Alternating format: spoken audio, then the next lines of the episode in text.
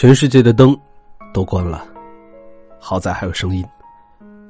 各位亲爱的，你晚上好，我是杨江江。每天晚上九点，这里有很多故事要和你分享。如果想第一时间收听到节目的话，可以微信订阅我的公众号“小杨说事儿”。尽管很多人不会将自己视为文艺青年，但你的生活。一定或多或少跟他有着关联。我很喜欢《新事项》里张伟的一段话：希望每个人都有点文艺气质。只有这样的人，才会对人生、命运、沉浮有思考，才能对人和事有着超出世俗算计的理解。你也发现了。时代正在发生变化，太多的人想在物欲的社会里独树一帜，他们做不了物质世界的成功者，从而披着文艺的外衣，彰显着自己，反而弄巧成拙，因而文艺一度成了矫情，甚至是装逼的代名词。所以我更想把那些人称为伪文艺青年，而文艺代表着一种雕琢的努力，一种抒情之美。它并不是回避真相，而是用更高级的方式陈述真相。我想聊一聊我心中真正的文艺青年是什么样子的。首先，不再为你。消费了什么而骄傲？人活着总要有一些精神摄入，书籍、音乐、电影等等。但似乎这中间也存在所谓的鄙视链。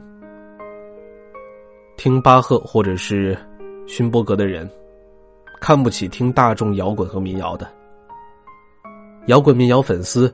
又理所当然的看不起听爱情买卖的，看小众电影的朋友，对国产院线电影嗤之以鼻；读拉丁美洲小众文学的朋友，自然就鄙夷毒鸡汤的。这种鄙视链的存在，听上去无可厚非。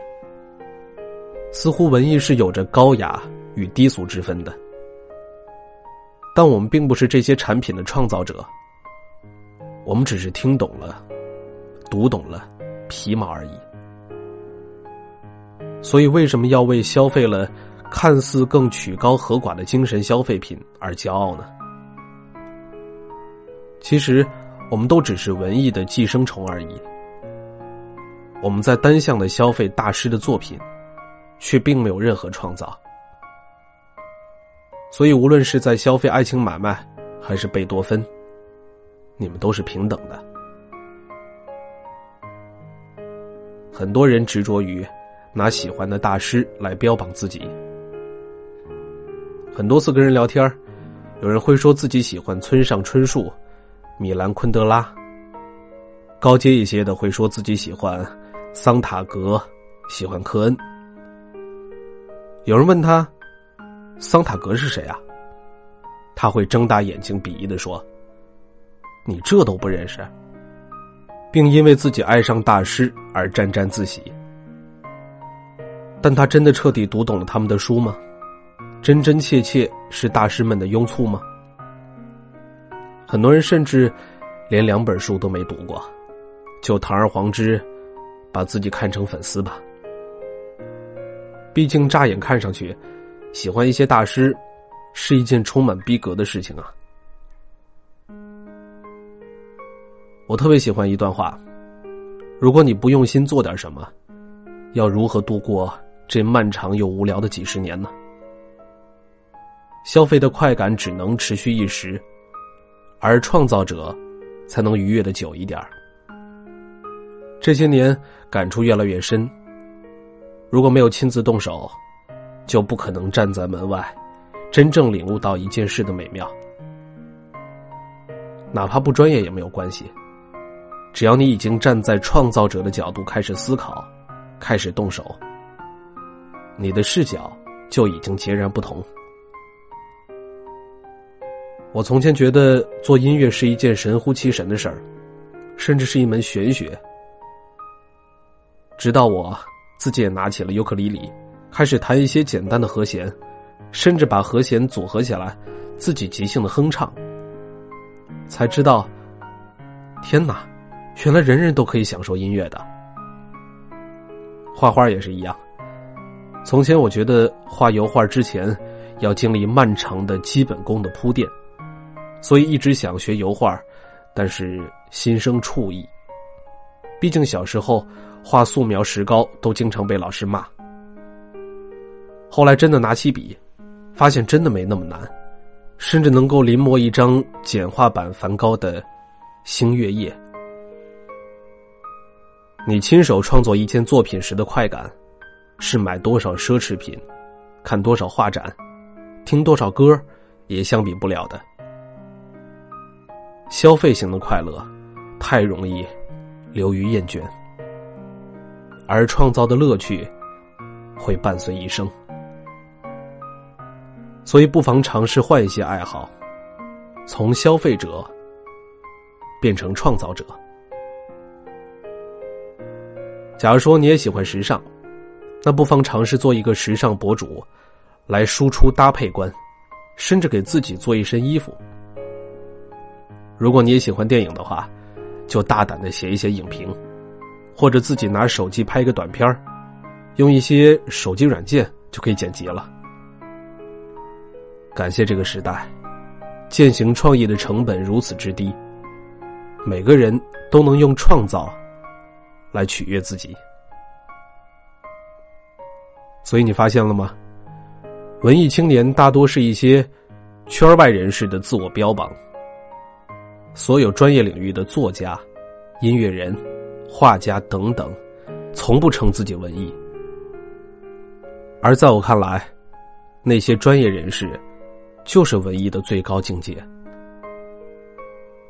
入门级的创造者，更多在体验过程中进行自我愉悦，而下一个境界，是愉悦他人，为世界带来文艺价值。那些写出动人作品的作家，那些才华横溢的作曲者，不是你想象的那种，听地下乐队，只喝手冲咖啡，到处云游旅行符号式的文艺青年。他们可能更节制，更规律，更像兢兢业业的匠人，像每天准时跑步的村上春树，按时写作的海明威。等等，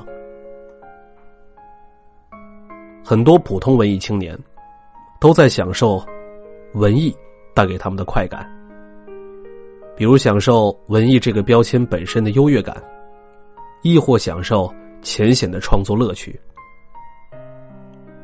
而当你成为真正的专业人士，当你全身心投入一项事业，专注，除了给你带来极致的快乐。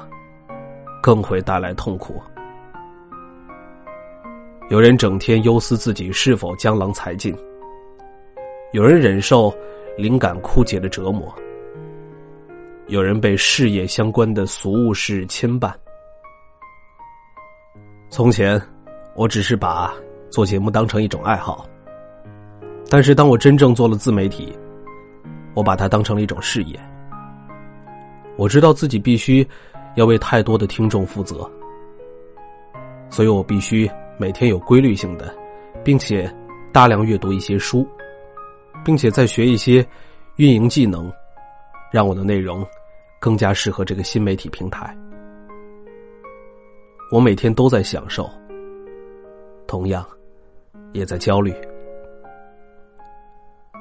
对于文艺，当你认领了它，它驯养了你。你把它当成毕生的使命，那你的一生必然被它所带来的快感与痛苦纠缠，而这种痛苦本身也意味着某种伟大。王小波说过：“一个人只拥有此生此世是不够的，他还应该拥有诗意的世界。希望你能认同。